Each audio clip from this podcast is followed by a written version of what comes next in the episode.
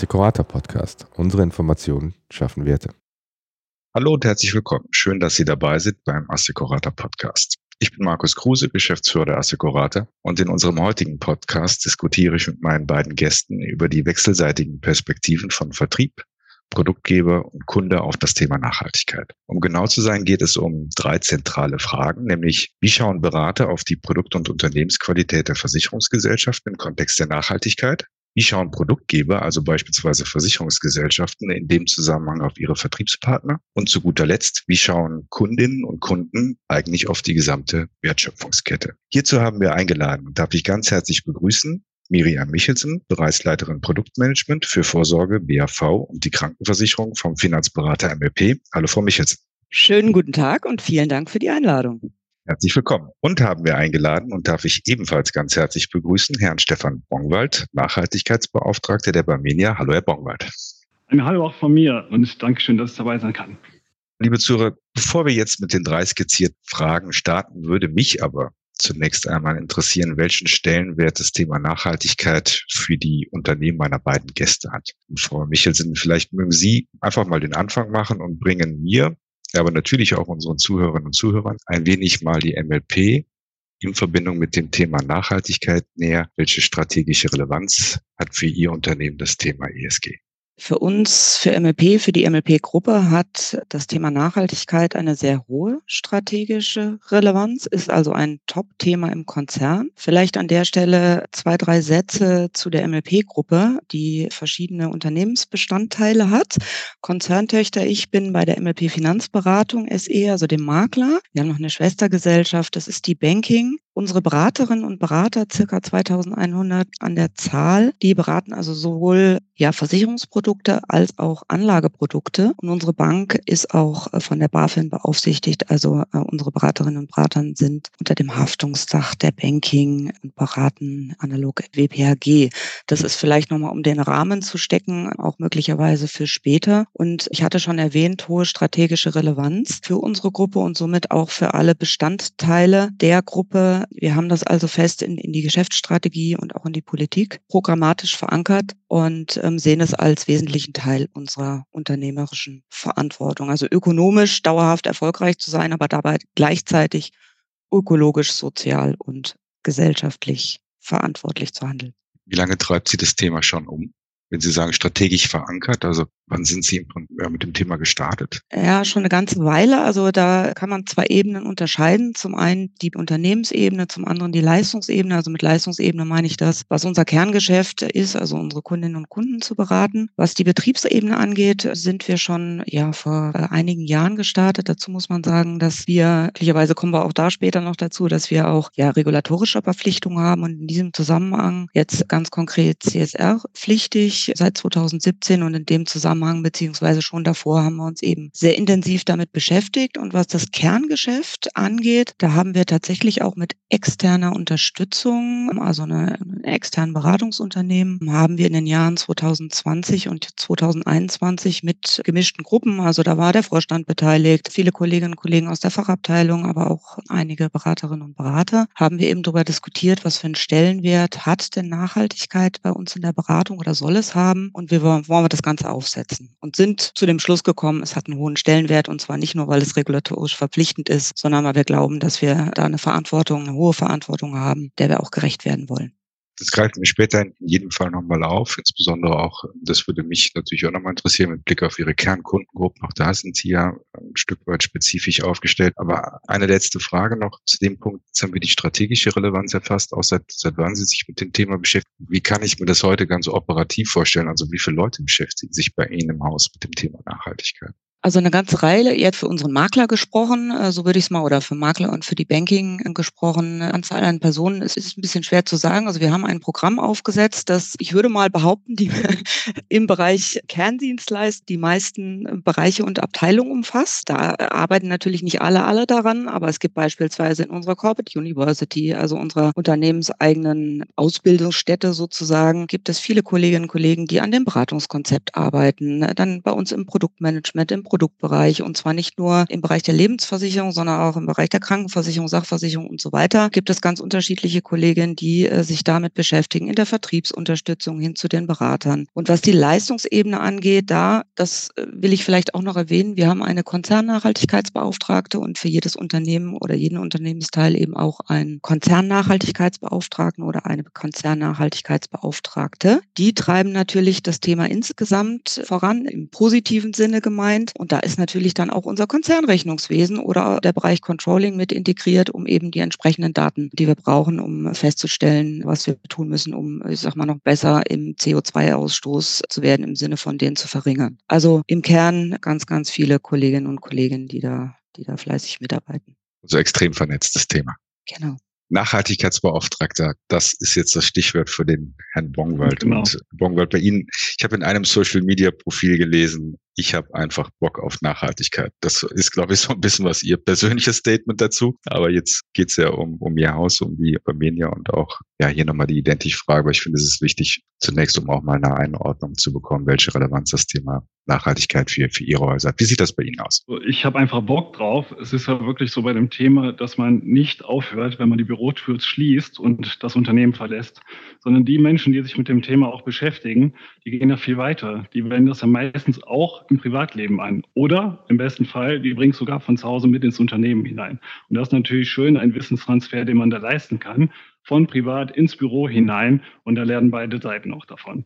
Jetzt zu Barmenia möchte ich auch ein paar Worte noch sagen vorab. Also wir sind Altspartenversicherer, Krankenversicherer, Lebensversicherer und Sachversicherung. Insgesamt viereinhalbtausend Mitarbeiter im Innen- und Außendienst und wir arbeiten mit über 3000 Verbindungen im unabhängigen Vertrieb zusammen. Und Nachhaltigkeit man kann es ja sagen, Frau Michelsen hat es angesprochen, die Regulatorik hat uns alle eingeholt, muss man sagen. Und die Frage ist, wann hat man sich zu diesem Thema aufgestellt? Also wir sind vor über 20 Jahren aktiv geworden. Wir haben das Thema in unserem damaligen Leitbild verankert, in der Unternehmensphilosophie. Wir sind sehr stark über Maßnahmen gekommen, weil der Vorstand hat von Anfang an das Thema auch gewollt und gefordert und hat gesagt, ihr Bereiche gestaltet es bitte selbst aus. Man muss dazu sagen, dass damals ja auch noch nicht so viele gesetzliche Rahmenbedingungen gegeben waren. Und die Bereiche haben sich auf den Weg gemacht und haben gesagt, wie können wir das in unserem Tagesgeschäft dann auch verankern? Das ging von der Kapitalanlage, indem man einzelne Produkte ausgewählt hat, wo man die Alterungsrückstellung dann ökologisch oder nachhaltig investiert hat. Man hat einen Produktbeirat damals gegründet, einen Vorläufer des Nachhaltigkeitsbeirats. Und man hat das immer weiterentwickelt, das Thema ja, bis zum heutigen Tage. Was dabei immer wichtig war, war, dass man die drei Säulen der Nachhaltigkeit berücksichtigt. Also wirtschaftliches Handeln, soziale Verantwortung und Umweltbewusstsein.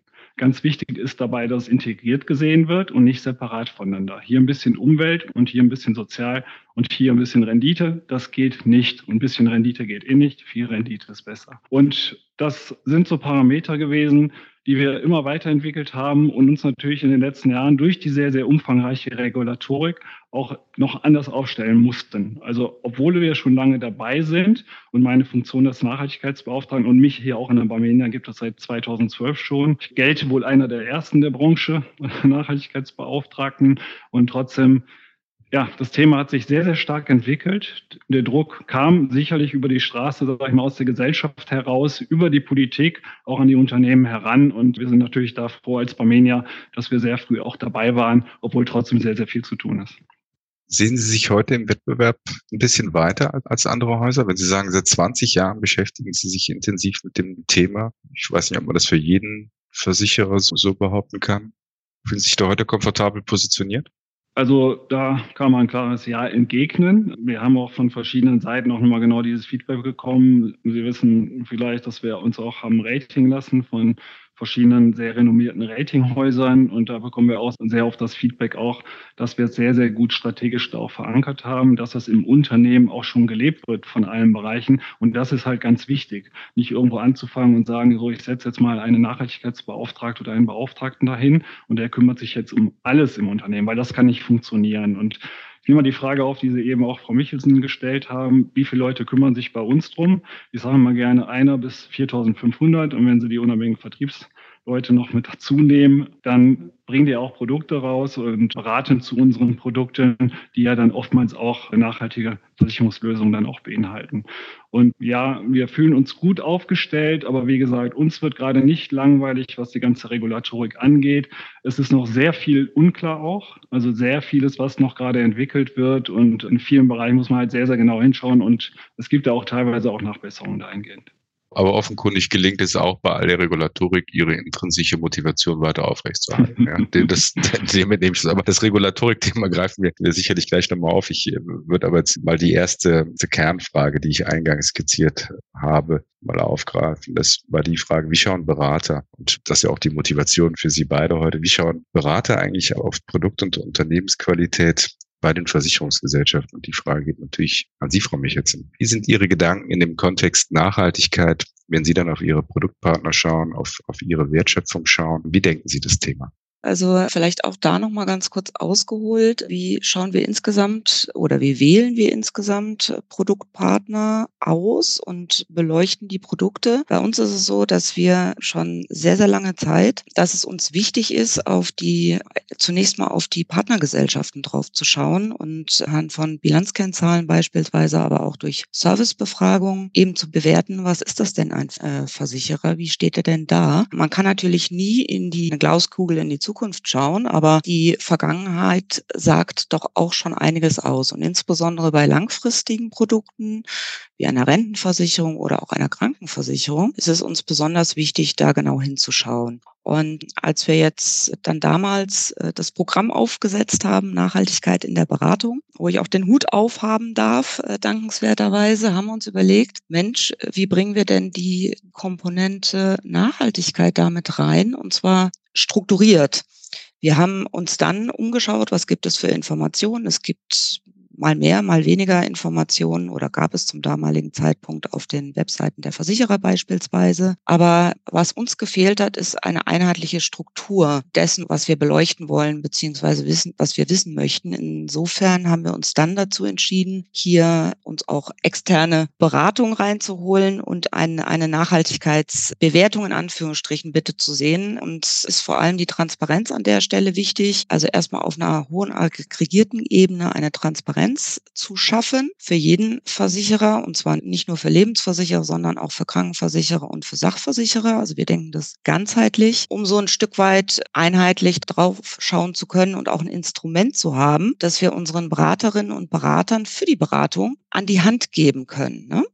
Und ähm, das war so die Motivation, weshalb wir gesagt haben, wir investieren Zeit und auch ein bisschen Budget, um da, um da eben auch in die richtige Richtung zu laufen. Und das haben wir Ende letzten Jahres, haben wir das an unsere Berater ausgerollt und die Rückmeldungen da, dazu waren sehr, sehr positiv. Also es ist jetzt nicht so, dass jede Beraterin, jeder Berater das zwangsläufig auch, dass dieses Instrument äh, mit integrieren muss. Aber wir nehmen wahr, dass es zunehmend auch genutzt wird. Das heißt, abwarten, es wird sich ja in Zukunft aller Voraussicht nach dort einiges ändern. Sie hatten das angesprochen, eine einheitliche Daten- und Informationsbasis zum gegenwärtigen Zeitpunkt zu bekommen, ist relativ schwierig. Es ist zu erwarten, dass über die Reporting-Standards, dass sich dort in Zukunft einiges ändert und dann man auch eher Möglichkeiten hat, sich mal ein einheitliches Bild zu verschaffen. Aber offenkundig äh, abwarten war jetzt keine Option, sondern Ihr Haus wollte aktiv werden. Und mit anderen Worten, wenn ich Sie dann richtig verstanden habe, fragen Sie im Prinzip in den Markt hinein, hey liebe Versicherer, wie seid ihr aufgestellt? Ganz genau, ganz genau. Und es hatte noch einen aus meiner Sicht sehr positiven Nebeneffekt, nämlich dass wir, also wir sind ohnehin in den Gesprächen mit den Versicherern, aber dass wir noch ein bisschen systematischer in die Gespräche kamen und wir teilweise auch den einen oder anderen Nachhaltigkeitsbeauftragten oder die Nachhaltigkeitsbeauftragte kennengelernt haben, weil der Fragebogen, den wir da entwickelt haben, der war auch nicht, nicht ganz kurz sozusagen. Ne? Der hatte über 100 Fragen und wir haben, das haben wir im Sommer im letzten Jahr, also Sommer 2022 durchgeführt und haben uns ehrlicherweise vorher gefragt, wie die Resonanz sein wird und die Mitmachquote, wenn man so will, und waren sehr, sehr positiv überrascht, dass ganz, ganz viele, also über 90 Prozent der Versicherer, die wir angefragt haben, haben auch uns den Fragebogen zurückgeschickt. Da besteht also auch ein hohes Vertrauen, dass wir mit den Informationen sorgfältig umgehen. Und uns geht es ja nicht darum, irgendwelche Versicherer, die vielleicht sich noch nicht so lange, also ich würde mal behaupten, die wenigsten Versicherer sind schon seit 20 Jahren auf diesem Wege. Also ich glaube, da ist Barmenia tatsächlich eine der wenigen Gesellschaften, also eine positive Ausnahme. Aber wir sehen, dass sich viele Gesellschaften auf den Weg machen und uns geht es aber nicht darum, jetzt mit dem Finger drauf zu zeigen und zu sagen, Mensch, Versicherer, du bist noch nicht so weit, sondern es geht uns auch ein Stück weit darum, quasi die Transformation anzuschieben. Und das war eben der positive Effekt, dass wir hier und da ja auch auf großes Interesse gestoßen sind und dann mit wie gesagt, Nachhaltigkeitsbeauftragten gesprochen hatten und dort nochmal unser Bild besprechen konnten. Und äh, das vereinzelt auch uns Versicherer zurückgespiegelt haben, Mensch, toll, dass ihr das macht. Dann habe ich nochmal eine Möglichkeit, auch bei mir im Unternehmen dafür zu werben, dass es doch nochmal eine höhere strategische Relevanz haben soll, dieses wichtige Thema. Herr Borgenwald, da schließt sich jetzt für mich direkt die Frage, haben Sie den Fragebogen auch ausgefüllt? Erstmal Dankeschön, Frau Michelsen, für das Lob. Ich denke, Sie werden ja nicht nur die Webseiten von uns angeschaut haben, Sie haben das Gespräch angesprochen. Man ist ständig im Gespräch auch dazu.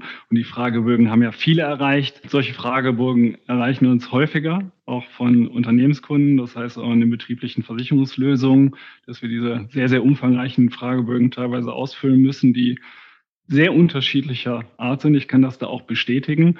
Und da habe ich auch ein Stück weit die Hoffnung auf die CSRD, also die Corporate Social Directive, wo das Thema Nachhaltigkeitsberichterstattung ja noch weiterentwickelt wird. Das heißt, man hat dann einheitliche Kennzahlen dann auch und auf die kann man diese Fragebögen sicherlich dann auch aufsetzen. Bei dem Thema muss ich sagen, Armenia versucht sich natürlich auch entsprechend aufzustellen. Äh, wir wollen oftmals vor der Welle schwimmen, ist nie fertig. Also man entwickelt weiter. Ich sage mal auch das Beispiel Kapitalanlage wenn wir jetzt äh, sehen, dass wir die Kapitalanlage nach Artikel 8 der Offenlegungsverordnung eingestuft haben und die gesamte Kapitalanlage über alle Sparten auch gezogen, das ist auch nicht typisch, sodass wir da auch schon Nachhaltigkeitskriterien da auch entsprechend ja, bewerben und entsprechend die Dinge offenlegen. Und auch wenn man alleine so Themen nimmt, und das ist ja so das greifbare Ausschusskriterien, die werden von uns auch permanent weiterentwickelt. Also wir sind Angefangen zum einen mit einem sehr, sehr starken sozialen Fokus für Staaten und Unternehmen, dass man da wirklich Arbeitsrechte berücksichtigt, auch Themen wie Kinderarbeit halt drin hat, Menschenrechte insgesamt, Presse- und Medienfreiheit. Und dann immer weiter haben wir diese ganzen Punkte ja auch ausgeweitet. Das geht natürlich jetzt auch bei diesen Themen. Kohle ist ein Riesenthema, auch schon seit ein paar Jahren, auch Ölsande, Ölschiefer. Und das wird natürlich weiterentwickelt. Und Sie haben natürlich über diese Taxonomieverordnung die dann gekommen ist und auch immer weiterentwickelt wird, noch mehr Ansatzpunkte, um diese Dinge anzugehen. Mittlerweile haben wir sogar für alle Assetklassen eine eigene ESG-Strategie in der Kapitalanlage. Und das ist schon spannend, weil man da nicht alles einfach gleich machen kann. Also Ihren Ausführungen merkt man die 20 Jahre definitiv an. Ich hätte aber, ich hätte aber noch mal eine Rückfrage zu dem Thema Abfrage, weil Sie sagen, zwischenzeitlich erreichen Sie dann doch einige dieser Abfragen, die auch sehr unterschiedlicher Natur sein, sagten Sie sowas zu vereinheitlichen. Ich meine, das wird unter Umständen durch ein Reporting irgendwann mal ähm, da sein, weil einfach eine, Daten, eine viel, viel bessere Datenbasis zur Verfügung steht. Aber in der Zwischenzeit stelle ich mir das doch dann als eine ganze Menge Arbeit vor, wenn mich dann jeden zweiten Tag so ein Fragebogen erreicht, der auch noch sehr unterschiedlich ist. Also nimmt das viel Zeit bei Ihnen zwischenzeitlich in Anspruch? Ja, definitiv. Okay, ja. aber eine Vereinheitlichung in irgendeiner Hinsicht ist, weil letztendlich interessieren auch sehr unterschiedliche Teilnehmer im Kern dann doch Ähnliches. Also jeder möchte sich ein Stück weit ein Bild davon verschaffen, wie ist eigentlich mein Partner, äh, der mit mir gemeinsam in einer Wertschöpfungskette drin ist, eigentlich dort aufgestellt in dem Bereich. Da wäre es doch eigentlich naheliegend, äh, über so eine Vereinheitlichung nachzudenken. Gibt es da Initiativen, die Ihnen bekannt sind? Also auch im Hinblick auf Lieferketten-Sorgfaltspflichtengesetz, wo diese Fragebögen ja auch ausgesendet werden sollen und müssen, habe ich noch nichts gefunden, was es da gibt am Markt. Wir haben auch eigene Überlegungen angestellt, wie man den Prozess da auch optimieren kann, dass man Kennzahlen schon im Vorfeld zur Verfügung stellt. Der Ansatz ist natürlich über den eigenen nicht finanziellen Bericht, den CSR-Bericht, den man schon seit Jahren, also wir seit 2009 veröffentlichen.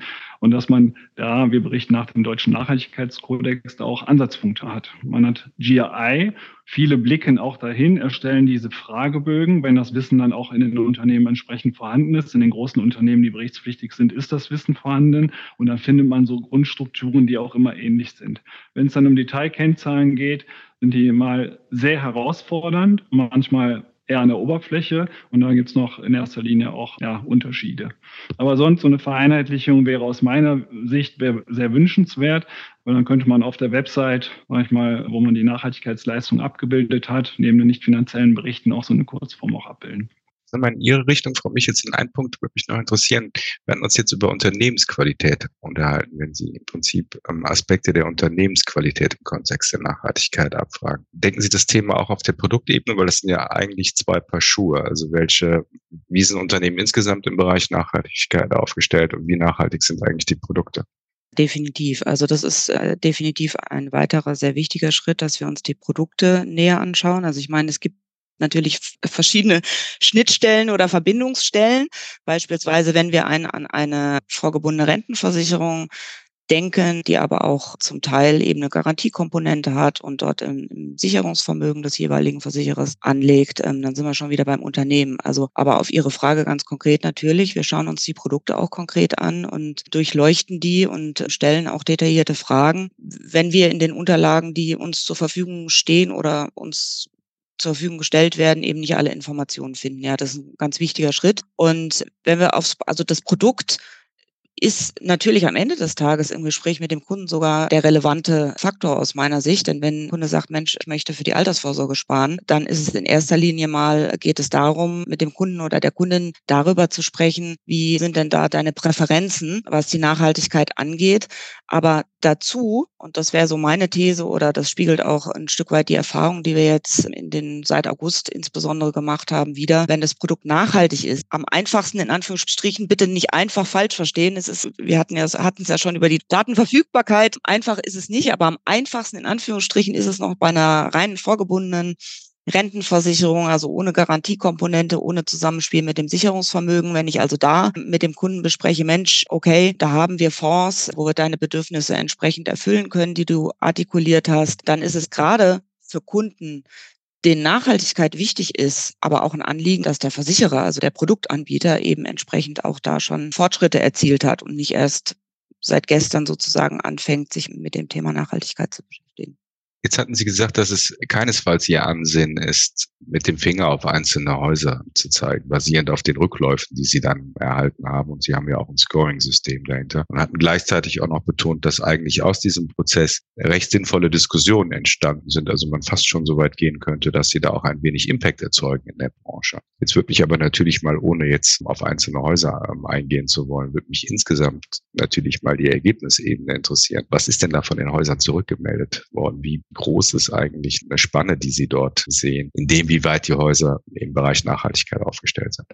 so wie wir die Ergebnisse analysiert haben, das betrachten, gibt es da schon deutliche Unterschiede. Also es, es, lässt sich auch ein Stück weit ablesen, wann hat denn ein Versicherer damit angefangen, sich mit dem Thema zu beschäftigen. Ne? Im Prinzip haben wir vier Dimensionen abgefragt. ESG-Management, also das äh, zahlt so ein bisschen auf die Strategie ein. Es ist Unternehmensstrategie implementiert und dann auch die Frage, seit wann. Dann haben wir das Thema Standort, also Betrieb. Ne? Wie wichtig ist es, die Arbeitnehmerbelange sozusagen weiterzuentwickeln, aber auch die Treibhausgasemissionen zu reduzieren oder perspektivisch auch ganz zu vermeiden. Das Thema Kapitalanlage hat natürlich einen ähm, sehr hohen Stellenwert, also Stichwort Sicherungsvermögen aber auch solche Themen wie Vorauswahlprozesse, welche, ich sag mal, Rahmenbedingungen müssen denn äh, Fonds, die mit auf die Vorpalette genommen werden, durchlaufen und letztendlich auch das Thema Produktmanagement, wie schaue ich auch auf Produkte in seinem Lebenszyklus drauf, bis hin zu, was stelle ich denn Kundinnen und Kunden oder uns auch als Beratungsunternehmen zur Verfügung, was äh,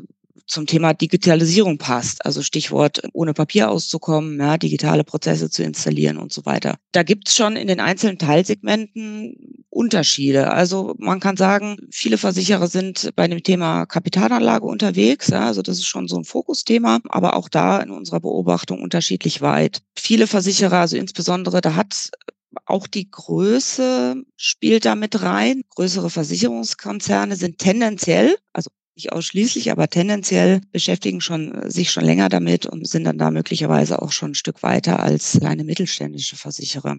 Aber wichtig finde ich jetzt zum jetzigen Zeitpunkt, ähm, das mag sich dann in zwei Jahren oder in drei Jahren, wie auch immer, äh, nochmal anders darstellen, dass wir also Teil sozusagen derjenigen sind, die auch erstmal Fragen stellen. Und ja, Sie haben es schön formuliert, da vielleicht auch einen kleinen Impact damit erzeugen und kundtun, dass es uns wichtig ist, mit Produktpartnern zusammenzuarbeiten, die das Thema anpacken und nicht links liegen lassen. Es gibt auch in Einzelfällen aus unserer Perspektive Versicherer, bei denen das Thema offensichtlich noch sehr wenig Bedeutung hat, muss man auch dazu sagen. Okay. Wissen Sie schon, ob und wann Sie die Befragung nochmal wiederholen? Das wissen wir noch nicht. Wir haben uns mal zum Ziel gesetzt, jetzt in Q2 23 da noch mal näher drauf zu schauen und zum einen zu bewerten, macht es Sinn, jetzt quasi nach einem Jahr wäre es dann ja so gesehen, nochmal die gleiche Befragung zu starten? Glauben wir, dass sich da wirklich einiges weiterentwickelt hat oder, oder vielleicht als Alternative den Fragebogen nochmal ein bisschen anders zu konfigurieren? Also da, das haben wir sozusagen auf Wiedervorlage, da sind wir aber noch nicht so weit, das zu entscheiden. Denn klar ist, wir wollen ja weder den Versicherern noch ehrlicherweise uns auch Aufwände erzeugen, die dann keinen Vortrieb sozusagen erzielen. Ne? Also würden Sie mich jetzt nach meinem Bauchgefühl aktuell fragen, dann würde ich sagen, die nächste Befragungsrunde ist vielleicht eher so Richtung Anfang 24. Aber gut, vielleicht fühlt sich ja der ein oder andere Versicherer dann nochmal im positiven Sinne an das Thema erinnert, wenn Sie sagen, so, so manch einer hat vielleicht noch nicht richtig mit dem Thema begonnen. Jetzt würde ich gerne mal den ersten Perspektivwechsel einleiten, weil natürlich kann man sich auch die Frage stellen, Herr Bongwald, Sie hatten das gesagt, auch Sie hatten ein bisschen was zu Ihrer Vertriebsstruktur erzählt, wie Sie aufgestellt sind bei der Barmenia. Sie haben eine eigene Ausschließlichkeit, aber selbstverständlich arbeiten Sie auch mit externen Vertriebspartnern, sprich mit Makler, Mehrfachvertretern zusammen. Erstmal den Spieß umgedreht. Wie schaut man denn eigentlich auf die externen Vertriebspartner bei dem Thema Nachhaltigkeit? Das Schöne ist erstmal, wenn wir uns entsprechend aufstellen in allen Bereichen. Das heißt, die Kapitalanlage, die ich angesprochen habe, in Produkten und das in allen Sparten und dann auch in einem Geschäftsbetrieb, dann kann die Beratung gar nicht anders, als Nachhaltigkeit anzubieten. Also ich denke auch, da wird es irgendwann mal hingehen, dass man nur noch in diesen Bereichen unterwegs ist. Das gestaltet sich je nach Sparte natürlich etwas schwieriger. Wie schauen wir auf die Vertriebe? Also zum einen auch da, es ist sehr viel in Bewegung. Also die ganze Transformation, die man jetzt gerade sieht, ich hatte die sehr umfangreiche Regulatorik ja schon angesprochen. Das bringt natürlich auch viel Regulatorik da auch für die Vertriebspartnerschaften auch mit sich. Transparenzverordnung, wenn Sie die größeren Partner nehmen oder Finanzberater gar nicht mal unbedingt größer, die mindestens drei beschäftigt haben, die müssen schon Nachhaltigkeitsstrategien auf ihren Webseiten offenlegen. Und das sind einfach Themen, daran merkt man, das Thema Regulatorik ist wirklich da auch schon in der Beratung angekommen. Und nicht nur da, die Weiterentwicklung der IDD seit dem 2.8. des letzten Jahres müssen Nachhaltigkeitspräferenzen in der Beratung abgefragt werden, zumindest was Finanzprodukte angeht. Frau Michelsen hatte das gerade auch schon angesprochen. Das heißt, es ist da voll und ganz schon da. Deswegen ist die Frage als Haus, als Barmenia, wie können wir die Beratung mitnehmen auf dem Weg, noch nachhaltiger zu agieren. Ich denke wirklich über das, was man selber macht, auch mit gutem Beispiel da auch vorangeht und das halt zu zeigen. Wir haben sehr viele Schulungen auch im letzten Jahr durchgeführt. Also ich führe auch in verschiedene Richtungen, ob das Maklerbetreuungen sind oder ob das die eigene Stammorganisation ist, also der Exklusivvertrieb, führe ich selber auch Seminare durch, um einfach auch nicht in der Regulatorik mit dem Kopf zu stecken, sondern da auch direkt in der Beratung auch drin zu sein und die Themen auch mitzukriegen. Und ich werde auch von Kunden angerufen. Darum da immer auch in alle Bereiche hineinzuschauen und zu sagen, womit überstrapaziert man vielleicht auch die Beratung. Und da muss man natürlich aufpassen, dass es nicht zu viel wird. Uns ist wichtig, auch da, wie Frau Michelsen auch schon sagte, die Leute zu begleiten. Ich finde das sehr schön, welchen Impact kann man da auch geben. Wenn die Leute auch wollen, die einen wollen mehr von Nachhaltigkeit wissen, die anderen vielleicht ein bisschen weniger, aber es gilt natürlich, alle mitzunehmen. Und das ist wichtig. Und den anderen, die mehr wollen, dann noch ein paar Zusatzinformationen zu geben. Aber Wichtig ist halt in alle Bereiche das Gleiche auch zu streuen und ich sage mal, das Nachhaltigkeitspflänzchen immer weiter zu gießen, dass es auch groß werden kann. Also das würde ich gerne nochmal ergänzen bzw. bekräftigen. Absolut richtig, was Sie, Herr Bongwald, sagen. Das stellen wir auch fest. Das ist kein leichtgängiges Thema und es darf nicht drüber stehen regulatorisch. Also es ist die Regulatorik, die uns da treibt. Natürlich ist die ein relevanter Treiber, gar keine Frage. Aber ich sehe unsere Ausgabe jetzt auch aus der MLP-Zentrale heraus schon auch so, dass wir die Menschen, insbesondere unsere Beraterinnen und Berater, auch mitnehmen und mögliche Ängste, die, die da auch bestehen, man denen begegnet und ähm, dafür Landeplätze schafft und Lösungen schafft Wirtschaft. Also es ist ja in sich ein sehr, sehr komplexes Thema, das auch noch nicht, was die regulatorischen Stränge angeht, nicht vollständig harmonisiert ist oder an vielen Ecken vielleicht noch zu wenig. Und nicht jeder fühlt sich darin direkt wohl und sagt, Mensch, also ich fühle mich dazu in der Lage, auch einen Kunden, der da tiefer reingehen will, vollumfänglich auf alle seine Fragen zu antworten. Denn ähm, gerade in unserem Klientel darf man nicht vergessen, wir haben ja eine ganze Reihe an Kunden, die sich vielleicht schon aufgrund ihres Jobs auch mit diesem Thema beschäftigen. Ne? Und da gilt es, dran zu arbeiten. Und ähm, das tun wir eben schon seit 2022, dass wir unseren Beraterinnen und Beratern Bildungsangebote zur Verfügung stellen in unterschiedlicher Tiefe und auch immer wieder auf den Beratungsprozess schauen und schauen, was können wir denn daran noch verbessern oder verändern, dass eine mögliche Hürde, die bei dem einen oder anderen vorhanden ist, dass wir die ausräumen, indem wir, was weiß ich, vielleicht, das ist, steht zumindest äh, auf der Agenda, dass wir das noch umsetzen wollen, solche Dinge wie Taxonomie nochmal einfach verständlich mit einem kleinen Filmchen erklären und ähnliches, was man auch terminvorbereitend beispielsweise gut in die Beratung integrieren kann, dass der Kunde möglicherweise, wenn er es denn möchte, auch ein bisschen vorbereitet in Anführungsstrichen in die Beratung geht und da schon mal ein paar Informationen mitbekommen hat. Also alle Menschen mitzunehmen und zwar dort, wo sie stehen, halte ich auch für eine äh, ganz, ganz wichtige Maßnahme, um unser gemeinsames Ziel zu erreichen. Dann haben wir jetzt aber schon die dritte Perspektive mit reingebracht. Das ist auch gut so. Also wie schaut eigentlich Kundin, Kunde auf das ganze Thema drauf? Und da würde ich bei einem Punkt anknüpfen, den Sie gesagt hatten vor mich jetzt. Ist das so, dass Ihre Kundenklientel ein bisschen affiner für das Thema ist? War das etwas, was Sie auch bei Ihren strategischen Überlegungen bewegt hat? Kann man das so einfach sagen? Sie sind ja klassisch im Akademikergeschäft, hat man da mehr Affinität zum Thema ESG?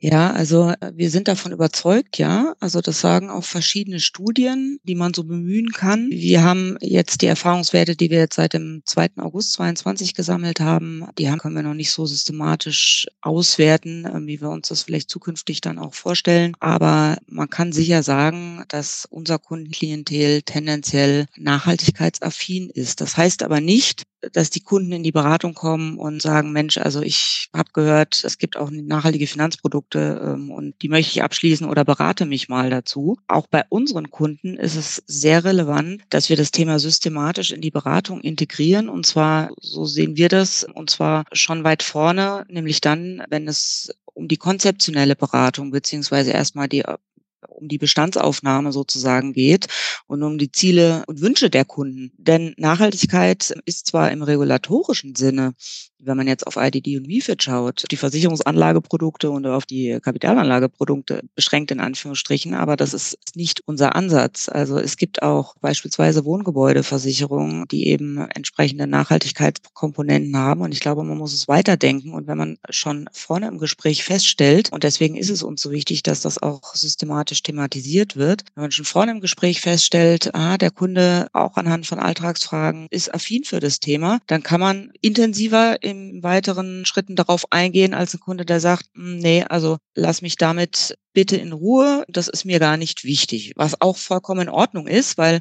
ähm, das will ich nochmal ganz deutlich sagen, das sind auch wichtige Diskussionen mit unseren Beraterinnen und Beratern. Unser Auftrag ist es ja, die Möglichkeiten für den Kunden transparent zu machen, dass er entscheidungsfähig ist, ja, und objektiv zu beraten. Unser Auftrag ist nicht, eine Wertediskussion zu führen und irgendwie den moralischen Zeigefinger zu heben. Da ist es wichtig, immer wieder in die Gespräche zu gehen. Also aus meiner Sicht der Dinge, und wir haben verschiedene Foren auch mit Beratern, wo wir solche Themen besprechen, habe ich die Rückmeldung, dass unsere Kunden durchaus, und zwar sowohl die jungen Kunden als auch diejenigen, die Eltern, aber auch vielleicht schon Großeltern sind, dass die da durchaus Affinität zeigen, wenn man sie darauf anspricht. Aber darauf muss man sie ansprechen. Also von alleine werden die wenigsten das Thema als, als Wunschgesprächsthema mitbringen. An der Stelle würde mich jetzt aber nochmal Ihre Sicht, ähm, Herr Bongwald, interessieren. Sie könnten das ja vermutlich aus Ihrer Perspektive auch nochmal ganz gut differenzieren. Also wenn ich jetzt wieder den Fokus auf die externen Vertriebe lege, die ja durchaus hier und da auch einen unterschiedlichen Kundenschwerpunkt haben. Und Sie können das auch aus der Perspektive Ihrer eigenen AO betrachten, wo Sie vermutlich noch etwas intensiver auch in Beratungsinstrumente dort in die Diskussion einsteigen können. Wie ist Ihre Perspektive auf den Kunden? Wie weit ist der Kunde in dem Bereich Nachhaltigkeit? Es gibt immer mehr, die danach fragen. Es ist noch nicht die Masse, weil einfach noch das Thema Versicherung und Nachhaltigkeit nicht unbedingt in den Köpfen der Menschen ist. Also es gab in der letzten Woche diese Dynamik, nicht nur über die Regulatorik, sondern weil sich da insgesamt in der Branche auch sehr viel getan hat. Ich erinnere da nochmal auch an die Nachhaltigkeitspositionierung des Gesamtverbandes der deutschen Versicherungswirtschaft und dass man von beiden Seiten von aus der Gesellschaft heraus. Ich denke, die ganze Bewegung Fridays for Futures Generation, die hat es auch gezeigt und verdeutlicht. Auch viele Studien zeigen, dass sehr viele Schülerinnen, äh, Studentinnen und auch junge Menschen sehr, sehr viel affiner sind für Nachhaltigkeitsthemen und für nachhaltige Produkte, auch äh, im Bereich der Versicherung, auch sogar mehr dafür zahlen würden, als dann erwerbstätig. Auch die Rentner sind da wieder etwas sensibler für die Themen, weil man sich vielleicht auch wieder damit beschäftigt, wie es aussieht, wie ist das der Welt, was hinterlasse ich für eine Welt meinen Enkelinnen. Das sind einfach Themen, ich denke, die positiv besetzt sind. Nachhaltigkeit ist kein negatives Thema. Und für mich ist ein, also ich sehe es genauso, sensibilisieren ist das Schlagwort, nicht bevormunden. Das haben wir in vielen Bereichen auch hier gesagt, auch bei internen Richtlinien. Ich sage mal Stichwort Reiserichtlinien. Sehr, sehr, nicht nur Wertediskussion, sondern ein sehr emotionales Thema, was man auch führen kann da. Und das ist natürlich in diesen Ebenen genauso. Und wir merken das halt in den verschiedenen Kundensegmenten, ob das immer so eine Rolle spielt. Ich denke, wenn man es aktiv anspricht, kann man den einen oder anderen noch dafür gewinnen. Aber dazu muss man halt ansprechen. Und diese Abfrage der Nachhaltigkeitspräferenzen war jetzt in erster Linie für Finanzprodukte gedacht.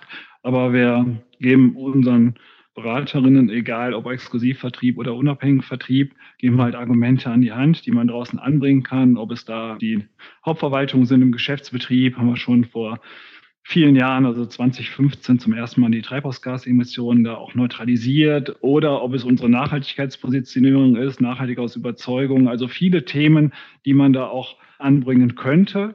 Aber ich sehe es genauso. Also es gibt Menschen, die sagen, nee, ich möchte jetzt da nicht investieren. Ich möchte lieber da investieren. Das ist vielleicht nicht das absolute Nachhaltigkeitsprodukt dann. Und dann ist das halt in Ordnung, weil es steht immer noch auch bei der Beratung, die bedarfsgerechte Beratung im Fokus ne, auch im Verhaltenskodex für den Vertrieb vom GDV. Und da sind einfach diese Themen, dass man die Kunden in einer Beratung voll und ganz unterstützen will, nach den Wünschen der KundInnen. Das ist ganz, ganz wichtig dabei. Und Nachhaltigkeit ist ein Weg der Sensibilisierung, gestützt von den notwendigen Rahmenbedingungen, die es jetzt endlich gibt, vom Gesetzgeber her. Und jetzt können wir unseren Weg da auch gehen. Ich denke, wir machen, wir viele in der Branche machen da auch unsere Hausaufgaben. Ich finde auch super, dass MLP sagt, wir nehmen da die Leute bei der Hand, auch Versicherungsunternehmen über den Fragebogen holen die ja nochmal ab, weil ich sage ganz ehrlich, auch bei vielen Menschen draußen ist es noch nicht angekommen. Und wenn man auch sieht, wir haben über die CSRD eben gesprochen, von äh, 12.000 Unternehmen wird die Berichtspflicht ausgeweitet auf über 50.000 Unternehmen, teilweise auch hier auf den Mittelstand und auf die KMUs insgesamt. Und viele haben es noch gar nicht wahrgenommen und wissen gar nichts von dem Glück. Und es ist echt verdammt viel Arbeit dahinter. Und da geht es nur um die Berichtspflicht. Die eigentliche Nachhaltigkeitsleistung, worüber man noch berichten muss, die muss ja noch erfolgen. Man muss ja was tun, man muss die Ärmel hochkrempeln, um wirklich da auch eine Leistung vorweisen zu können. Und die Beratung, ich sehe da einfach sehr, sehr wichtige Multiplikatoren, äh, die es da abzuholen gilt, um letztendlich das Thema auch so, wie es sich in der Branche darstellt, auch bei den Kunden transparent auch darlegen zu können.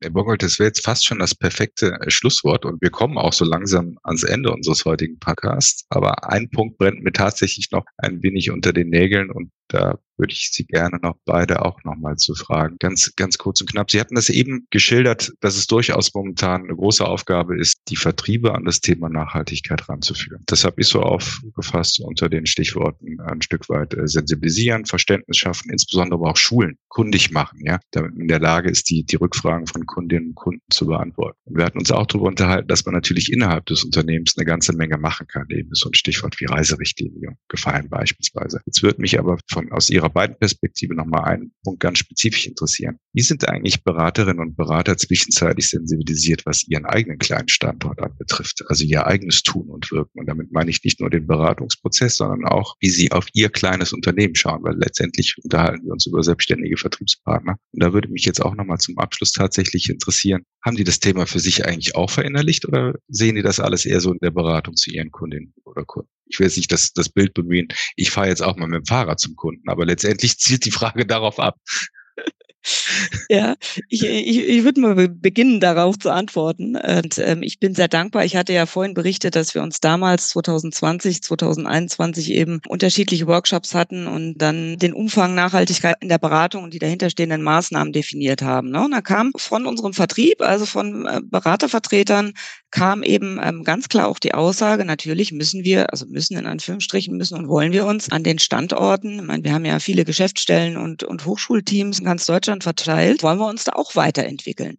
Jetzt würde ich noch nicht sagen oder bestätigen, das ist an jedem Standort so, aber auch da zählt jeder kleiner Schritt aus meiner Sicht. Wir hatten beispielsweise eine Tagung mit den Führungskräften aus dem Vertrieb im letzten Jahr und haben das da auch zum Thema gemacht, dass jeder sich auch in Arbeitsgruppen mal Gedanken machen kann auf seinem Standort, was kann ja noch gemacht werden, was kann verändert werden, wie können wir an die verschiedenen Themen dran, insbesondere natürlich äh, weiter CO2 einzusparen. Aus meiner Beobachtung heraus bewegt sich da was, ja. Und vielleicht noch ergänzen, was wir aus der Zentrale heraus tun können, ist natürlich ähm, auch die Prozesse weiter zu digitalisieren. Das heißt jetzt nicht, also wir haben am Anfang 2020 war es, glaube ich, haben wir eine Online-Beratungsmöglichkeit ausgerollt. Ja, das soll jetzt nicht heißen, dass Beratungsgespräche nicht mehr persönlich vor Ort, sondern nur noch online stattfinden. Um Gottes Willen, da, da geht der persönliche Austausch aus meiner Sicht verloren. Aber es ist eben auch eine Möglichkeit, wenn man gerade räumlich weiter entfernt ist, äh, über den Weg eben auch zusammenzukommen. Oder aber, was ich auch als unsere Aufgabe sehe, ist die beispielsweise Antragsprozesse, da sind wir schon recht weit, aber dann auch Kundendokumente eben digital den Kunden zur Verfügung zu stellen, was noch auf unserer Agenda steht, sodass sie bei uns in, im eigenen Kundenportal eben vielleicht auch gar nicht mehr das Papier vom Versicherer bekommen müssen. Also solche Themen. Das heißt, um es nochmal kurz zu machen, jetzt habe ich ein bisschen ausgeholt, Sie wollten ja eine kurze Antwort, sorry dafür, aber um es kurz zu machen, ähm, ja, ist ein ganz wichtiges Thema und da sind wir dran dran und bleiben auch dran. Es geht in die richtige Richtung, kann ich dem entnehmen. Genau. Bongwald in der Kürze liegt die Würze. Können Sie die Sichtweise teilen? Ja. Perfekt. Ja, war kurz genug. natürlich. Ich führe es aber auch gerne noch aus, wenn ich darf. also auch das ist natürlich eine Hausaufgabe, die wir auch zu machen haben. Eine Begleitung findet auch schon statt, aber jetzt nicht, was jetzt die Treibhausgasemissionen einzelner Geschäftsstellen angeht. Ich weiß von Einzelnen, weil wir da auch im Gespräch sind, dass sich sogar welche haben zertifizieren lassen. Das ist aber ein Prozess, den die von sich aus selbst angestoßen haben und umgesetzt haben. Sie wissen ja auch, Selbstständigkeit, Sie haben das Thema eben angesprochen, das ist natürlich da auch, man muss aufpassen, einfach wie weit man da auch geht in der Betreuung oder sage ich mal in Vorgaben. Vorgaben kannst du eigentlich kannst gar nicht geben. Deswegen da auch Sensibilisierung auch an die Hand nehmen, wenn Bedarf besteht. Ich sage mal, Thema ist aber auch entwicklungsfähig in der Gesellschaft. Man sieht jetzt, wo man steht. Wir hatten 2012 die ersten beiden E-Tankstellen. In diesem Jahr werden die jetzt ausgeweitet. Wir kriegen ganz viele am Hauptstandort jetzt noch ja, jetzt, wenn die mal lieferbar wären, dann hätten wir schon sehr, sehr viele, über 30. Aber man sieht, auch das ganze Thema E-Mobilität hat sich ja in den ganzen Jahren nicht wirklich entwickelt. Jetzt hat man so einen Stand erreicht, dass man sagt, jetzt passiert was auf Deutschlands Straßen. Und das sind Themen, hätten wir vor über zehn Jahren, also vor zehn, elf Jahren damit angefangen, zu sagen, so, ihr dürft nur E-Mobil fahren, diese Vorgabe dürfen wir eh nicht machen, aber auch da Angebote zu offerieren, dann hätten sie gesagt bekommen, und das haben wir auch, wir haben ja sehr viel auch in der Kommunikation gemacht. Also da könnte ich sehr, sehr viele Beispiele bringen, was wir gemacht haben, auch im Weg in die Klimaneutralität damals, aber mit dem Griff muss man ja mittlerweile auch aufpassen. Wir haben das sehr stark über die Kommunikation gemacht, immer wieder Beispiele gebracht, auch mal so in den Vertrieb reingefragt, in die Beratung reingefragt, in den Innendienst reingefragt, wie setzt der Nachhaltigkeit denn für euch um? Und da gab es ganz tolle Beispiele, ob es die Ernährung war, ob das Photovoltaik war, ob das dann die entsprechenden Fahrzeuge war oder mit dem Fahrrad zur Arbeit. Und ja, es gibt auch da BeraterInnen, die das Fahrrad nutzen, die ganz bewusst sich Nachhaltigkeit auf die Fahnen geschrieben haben und ja zum Kunden damit fahren, weil die einfach sagen, das ist mein Thema. Das ist das, was ich zu Beginn gesagt habe. Manche haben das privat so verinnerlicht, dass der Job entsprechend ausgestaltet wird. Und das nicht nur die Kundinnen entscheiden sich ja dann auch für ein solches Unternehmen, das sich da auf den Weg gemacht hat und einen guten Status quo erreicht hat, sondern ja auch die Arbeitnehmenden und auch dann die Vertriebspartner. Und da kann man auf die guten Adressen schauen und sie glauben, also solche Unternehmen, die da schon was machen, die werden auch noch weitergehen. Frau Michelsen hat es schon gesagt, wir genauso und werden eine entsprechende Unterstützung auch noch anbieten. Und ich denke eben auch, dass im, Vertrieb diese positiven Beispiele und diese Leuchttürme dann deutlich mehr bringen als Vorgaben und Richtlinien, denn dann bewegt man sich dann doch ein Stück weit weg von der intrinsischen Motivation. Das sind, glaube ich, Beispiele an der Stelle deutlich besser. Liebe Frau Michels, lieber Herr Bongwald, ganz herzlichen Dank dafür, dass Sie heute Ihre Sichtweise mit uns geteilt haben und natürlich auch dafür, dass Sie uns umfangreiche Praxiseinblicke gewährt haben. Vielen lieben Dank. Sehr gerne. Ja, sehr gerne. Liebe Zuhörerinnen und Zuhörer, Ihnen vielen Dank für das Interesse an unserem heutigen Podcast. Ich finde, es gab eine ganze Reihe Denkanstöße, um sich in einem sehr konstruktiven Sinne, getreu dem Motto von Herrn Bongwald, ich habe Bock auf Nachhaltigkeit, weiter mit dem Thema zu beschäftigen. Und mir habe mich über Ihre Aufmerksamkeit sehr gefreut. Ich wünsche Ihnen alles Gute und sage Tschüss, bis bald. Auf Wiedersehen.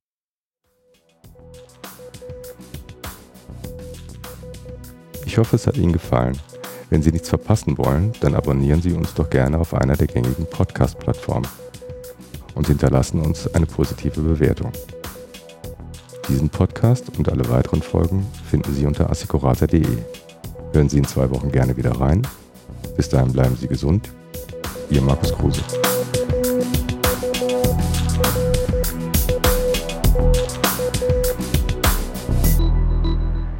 Dies ist eine Produktion von podcaststudio.nrw.